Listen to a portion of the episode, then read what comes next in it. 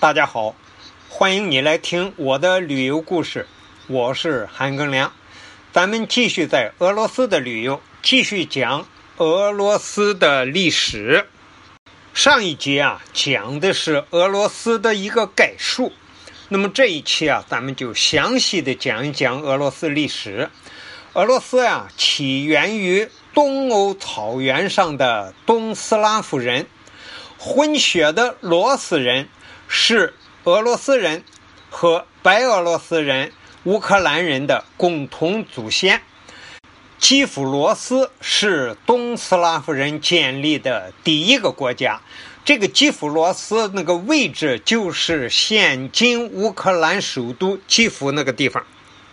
再说宗教，从公元988年开始，东正教。从拜占庭帝国传入基辅罗斯，由此拉开了拜占庭和斯拉夫文化的融合，并且最终形成了占据未来七百年时间的俄罗斯文化。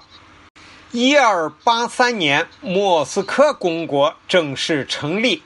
一五四七年，莫斯科大公伊凡四世加冕成为沙皇。他开始建造克里姆林宫，莫斯科大公国逐渐发展成为东北罗斯的政治、经济、文化和宗教中心，领导其他公国摆脱了蒙古鞑靼的统治，使俄罗斯成为一个独立的国家。公元一七二一年，彼得一世。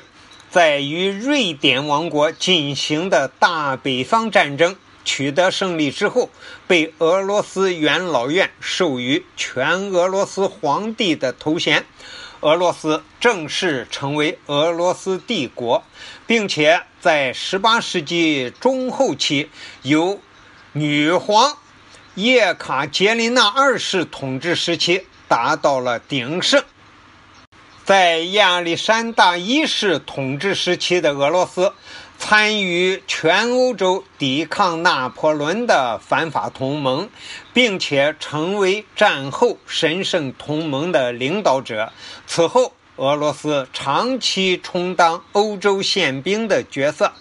俄罗斯全盛时期的疆域，北起北冰洋，南达黑海南部，西。起波罗的海东到阿拉斯加，当时呀，阿拉斯加是属于俄罗斯的领土。后来呀，在一八六七年，它很便宜的价格卖给了美国，好像是七百万美金。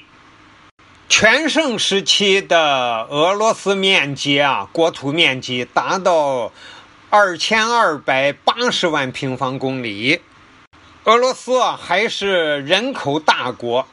一八九七年的人口普查登记，俄罗斯帝国有一亿两千五百万人，到一九一四年达到一亿六千五百多万人，仅次于中国清朝大清国和大英帝国。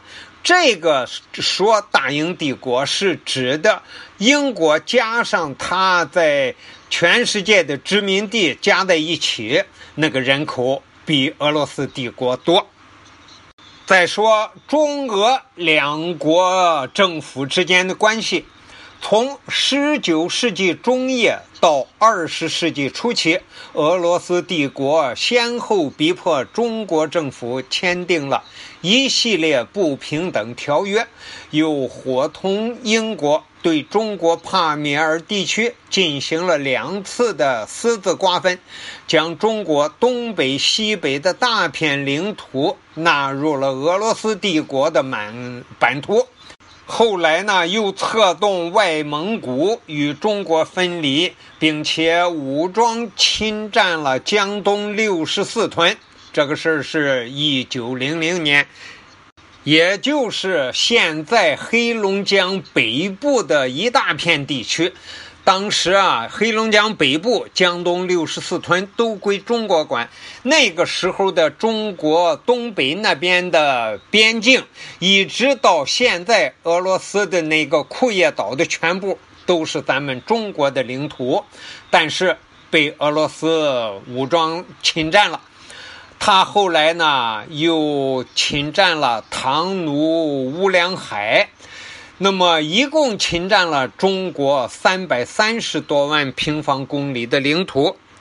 感谢你的收听，咱们下集再见。